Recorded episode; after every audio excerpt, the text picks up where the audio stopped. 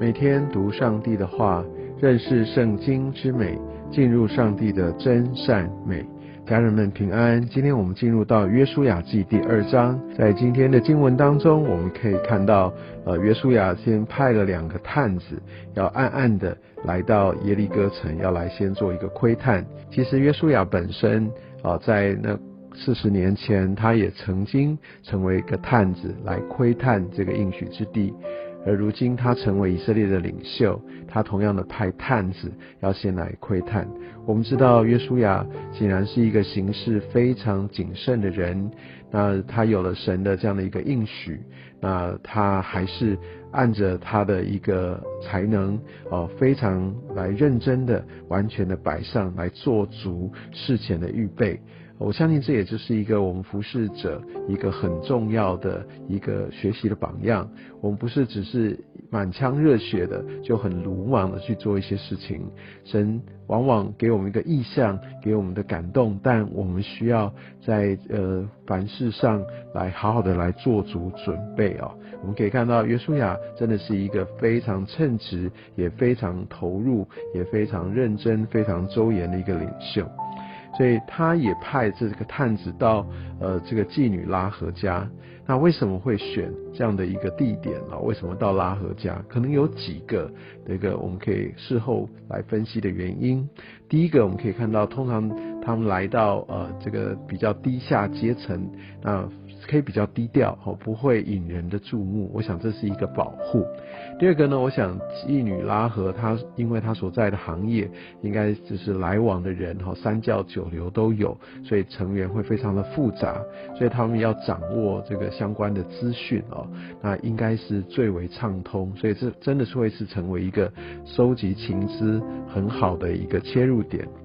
另外，我们可以从后面的经文，从那个拉合他的举动，还有对这些探子所说的，我们知道哦，原来其实神早就预备了拉合，他对耶和华神哦，其实已经有很多很多的这些的一个向往，他已经心已经先被转化，所以我们相信神差派我们去做一些很艰巨任务的时候，往往他都已经事先预备。但即使如此，他们还是经历很大的一个挑战，甚至在当地耶利哥王，他们就已经听到风声，要到拉合这边来要人。但是其实拉合已经早有准备，哈，从第六节就可以看到，女人就已经先领了那两个探子上了房顶，让他们可以藏在那边原本是呃有很多的这些的马坎当中，他可以先躲藏。但是拉合就支开了这些的使者，给给他们错误的讯息，他们去追赶他。那我想常常在读到这一段经文，有些人就说，那所以是不是善意的谎言就可以？因为拉合他确实是因为要保全这两个探子的性命，就说了谎哦。我们可以从后面的经文，就是特别在新约，不管是在希伯来书十一章哈，也看到呃在圣经里面还称赞拉合的信心，但。拉合被提起的、被称赞的都是他的信心，因为他对上帝的信靠，但是从来没有去特别说他呃说谎的这件事情。我想诚实是上帝的一个本质，那上帝并没有透过经文让我们看见他嘉许拉合的这样的一个用虚谎、用谎言来达成上帝的一个工作的这样的一个任何的这样的一个赞赏的话哦，所以我们可以。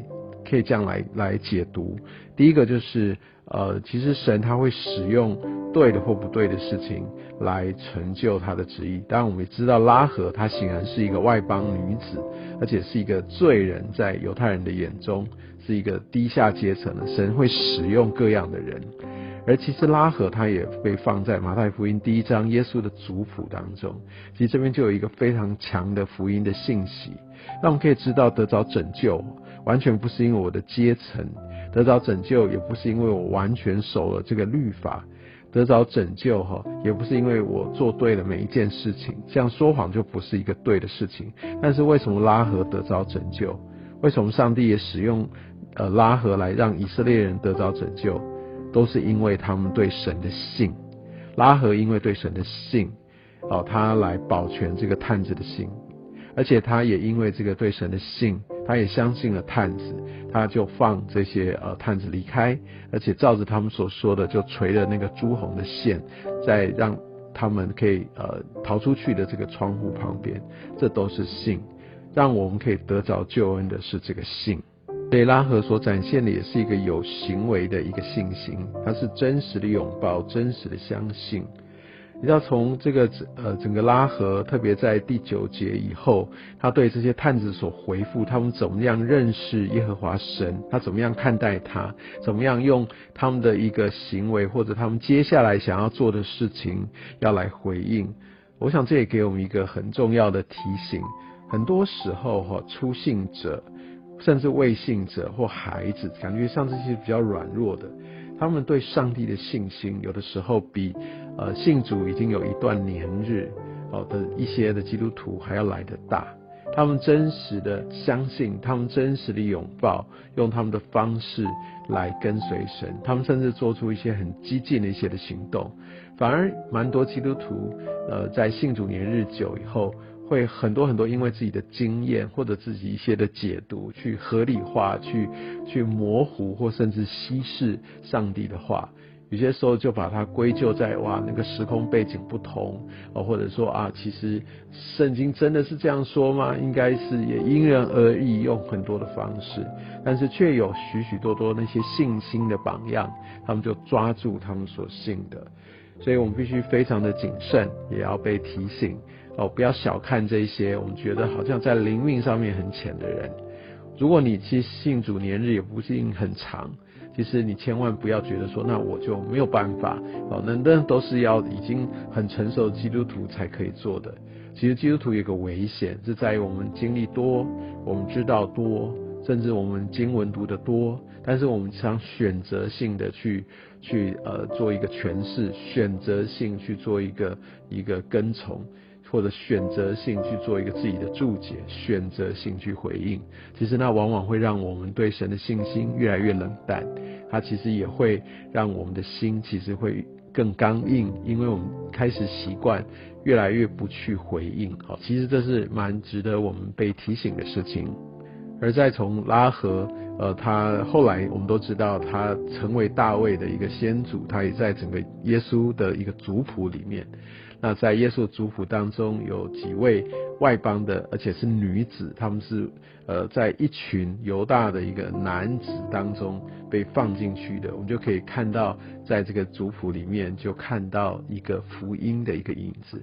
耶和华上帝，他不只是以色列全民族的神，更是全人类的神，而且他的一个救恩是为了要给到全人类，要透过信才可以得着。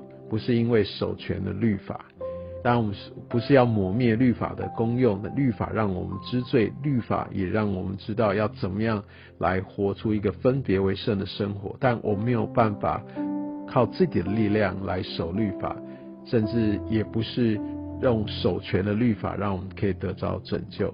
我想也透过这段经文，让我们可以看见。而且这些的探子，他也展现出一个非常有义气、非常忠诚的一个态度。无论如何，他们总是要努力的达成使命。而且他们也告诉拉合要怎么样可以让他们得救。甚至他在经文当中还说：“情愿我们替你死。”他们是言而有信的人。所以真的求神也让我们可以从拉合、从探子、从约书亚他们的这些的对神的信心跟一个。愿意用行为来回应的这样的一些的过程，也让我们更加的来对情神。愿上帝祝福你。